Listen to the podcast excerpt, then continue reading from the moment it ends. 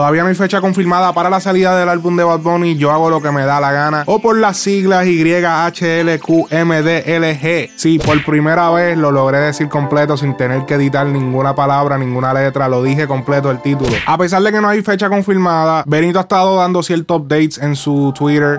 Digo, más que updates, son tripeos que ponen a todo el mundo en tensión y a todo el mundo a tratar de descifrar si eso significa algo de alguna pista o algún tip, algo nuevo que va a sacar o un tipo de simbología. Pero simplemente vemos que lo que hay es mucho tripeo en su Twitter. Algunas de las cosas relevantes que tuiteó fue donde le dio el respeto a todos esos artistas que iban a estrenar álbum este año. Luego de eso escribió, personalmente quiero escuchar Emanuel y Easy Money Baby, que es el álbum uno de Anuel y el otro de Mike Towers. Que dicho sea de paso, no hay fecha para ninguno de los dos tampoco. Ya hay bastante trending en los artistas de no anunciar los álbumes, simplemente sacarlos o probablemente anunciarlos 24 horas antes de que salgan. Esto para bajar las expectativas y utilizar el método sorpresa a su favor. Esto del lado del equipo de trabajo y del artista es un método súper conveniente ya que te evitas que venga otro artista y te tire un álbum encima del tuyo ya que estás anunciando fecha. Como ya mencioné, baja las expectativas del fanático ya que no lo estás esperando y de momento, va, aquí está el álbum y a veces el, esa estrategia sorpresa hace que el álbum tenga mejores resultados cuando el fanático lo escucha ya que es un regalo que no estás esperando. Es como en Navidades, como que si tú sabes exactamente lo que te va a llegar o lo que te van a regalar, pues no es tan impresionante. Otra estrategia que se utiliza también es envolver al fanático en la creación de este álbum, como lo que está haciendo Arcángel en este momento con la secuela de Los Favoritos, llamada Los Favoritos 2, en donde confirma participaciones con Jay Cortez, Sech, Raúl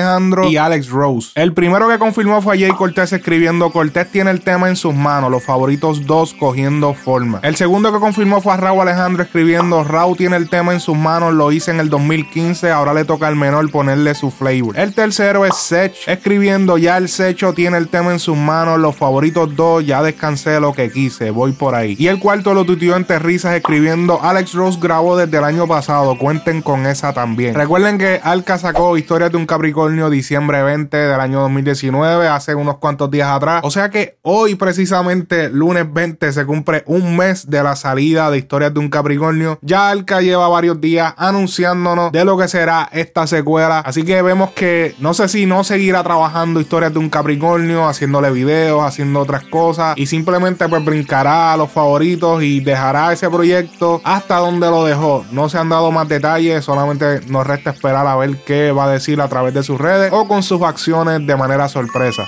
Hoy vamos a darle con la trivia del género urbano, que la última vez les dejé una pregunta en el aire. Y la pregunta era, ¿en qué canción, en qué verso de qué canción Bad Bunny le rinde homenaje al número 24 de los Lakers, Kobe Bryant? Las opciones eran Kemba Walker, Tú no vives así, Haters Remix y Caro. Y a diferencia de como mucha gente pensó que era la canción Tú no vives así o Kemba Walker, que por excelencia es una canción que prácticamente habla de muchos jugadores de la NBA, irónicamente no menciona a Kobe en ninguna línea de esa canción. Y la persona quien tuvo la contestación correcta lo fue More Fuentes en Facebook. La canción Haters Remix. En la canción Bad Bunny le resta importancia a cualquier artista que le quiera tirar, haciendo referencia a que a Kobe Bryant lo galdeaban entre cinco jugadores y como quiera las metía. O sea, haciendo obvia referencia a que Kobe Bryant era un jugador que no pasaba la bola, incluso en situaciones donde estaba siendo protegido por más de un jugador. Obviamente, cinco jugadores, que es el máximo del otro equipo, es una exageración. Obviamente, no estaban cinco jugadores protegiendo o guardiando a Kobe sin que él pasara la bola. Pero obviamente, él hizo esa referencia como para crear cierta jocosidad y de que por más que le tiren o no importa los que le tiren, él las va a seguir metiendo o pegando canciones en el contexto de artistas. Otras personas que también lo tuvieron correcto fue Josias, Esau, Jonathan Soto Román, Danny Life Buenaventura, John Jaider, Juan Rosado, Wilito Lino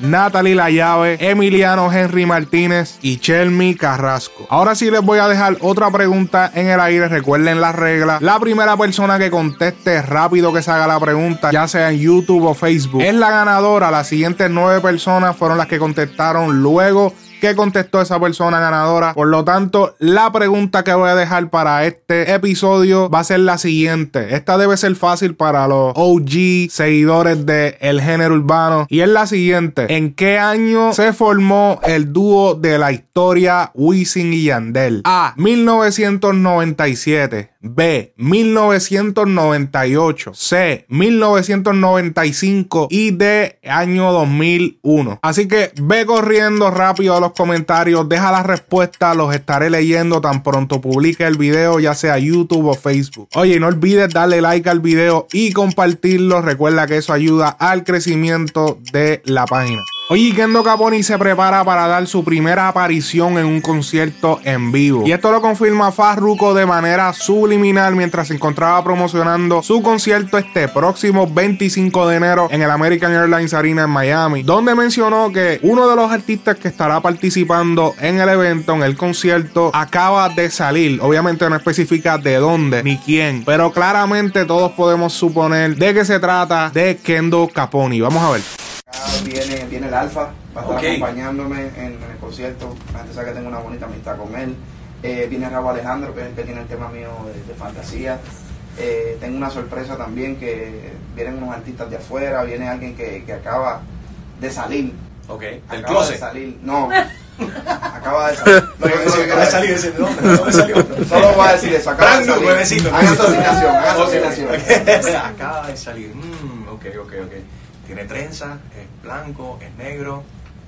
Ok, vamos a ver. Solo acaba de salir. Okay, acaba de salir. Y no del closet. Y no del closet.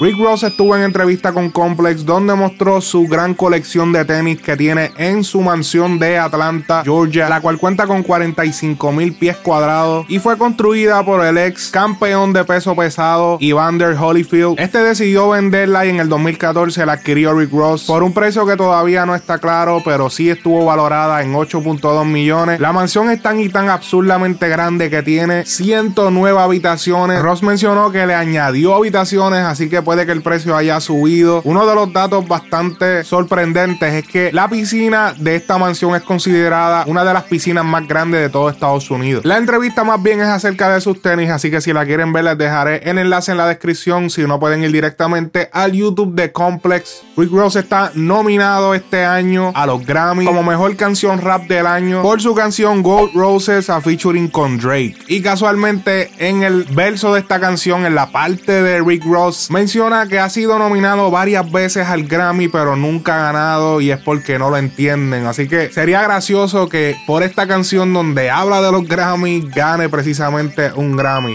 Alex Rose confirma su participación en el remix de la canción Mantecado de Coco, la cual se estrenó el pasado septiembre del 2019 y fue un featuring de Nio García, Brian Myers, Young Blade y Arcángel.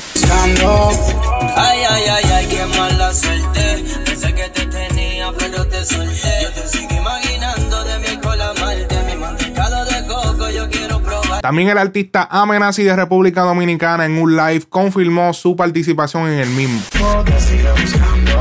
Los recuerdos nos abrazan, siempre todo malo, malo desde que te fuiste de casa. Mi corazón me pregunta como tonto, que si te volvería a ver le digo pronto. Y no sé cómo decirle que todo ha terminado. Y el nombre me sexo en la noche a tu lado. Apasionado en que tengas presente, vivo nuestro pasado. Y voy en otra piel, en otro cuerpo,